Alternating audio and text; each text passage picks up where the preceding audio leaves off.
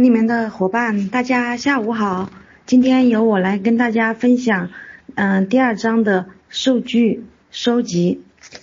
数据收收集的主要方法呢，是第一是自我报告，也就是参与者的口头报告；第二，在自然条件或实实验室条件下，对参与者的进行观察；第三呢，对参与者的行为或表现进行测量。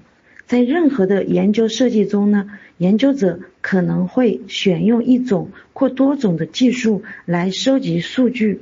在很大的程度上，定性的研究依赖于自然条件下的访谈和观察；定量研究则更多的选用有客观的标准的方法。自我报告呢，日记、访谈和问卷。在自我报告方法中最简单的形式是日记或日志，例如要求参与者记录下他们每天都吃了些什么，或者他们什么时候会感到沮丧等。在对幼儿的研究中，通常采用父母的自我报告法，日记、日志、访谈或者问卷，而且一般与其他方法结合起来使用，如录像和录音等。父母可能会对他们与婴儿游戏的场面记录下来，并放给研究者看，同时要求研究者对婴儿的反应做出解释。在面对面访谈或电话访谈中，研究者会对态度、看法或行为等方面提出一些问题。自我报告法的日记、访谈、问卷，它的优点呢，就是可以提供。个体生活各方面的信息，能获取关于参与者态度或观点的一手信息。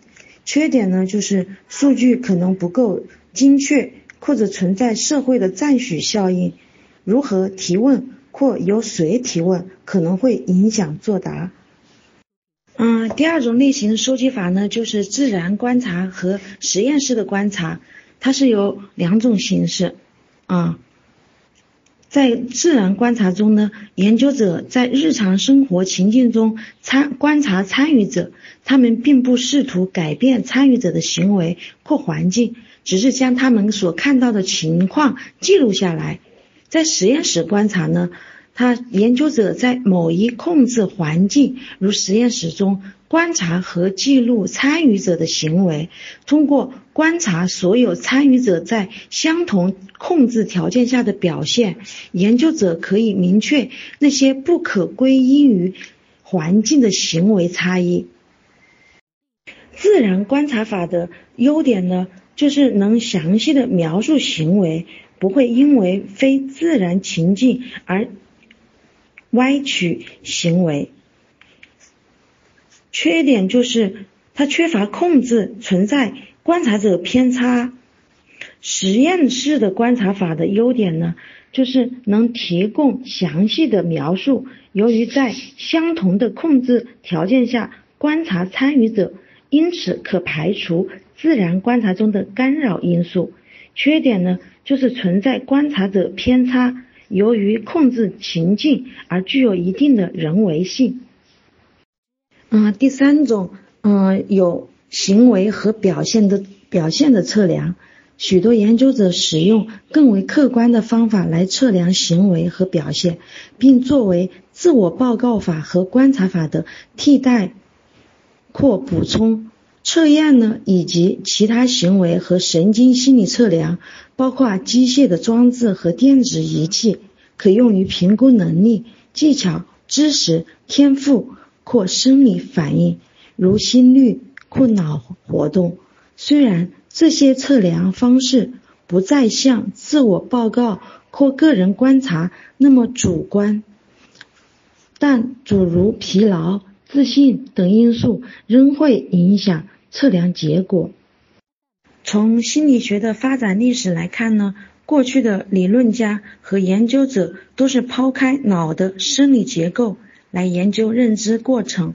如今，像核磁共振成像 （MRI） 和正电子发射。断层成像 （PET） 等一些精密的成像仪器，使人们能够观察脑的活动，同时认知神经科学。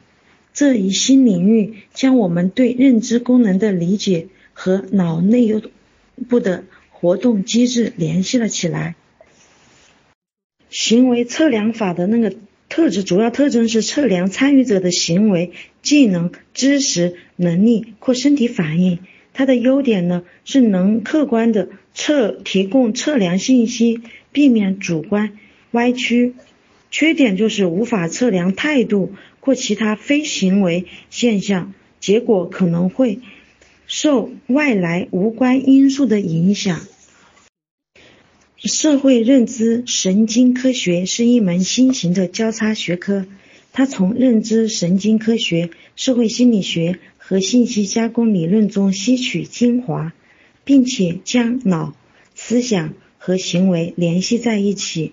社会认知神经科学通过采用脑成像技术和对脑损伤者的研究，探讨神经通路。如何控制记忆和注意等行为过程，以及他们又如何进一步影响人们的态度和情感？同时，这门学科还研究精神分裂症、焦虑障碍、恐惧症和学习障碍等所涉及的脑活动机制。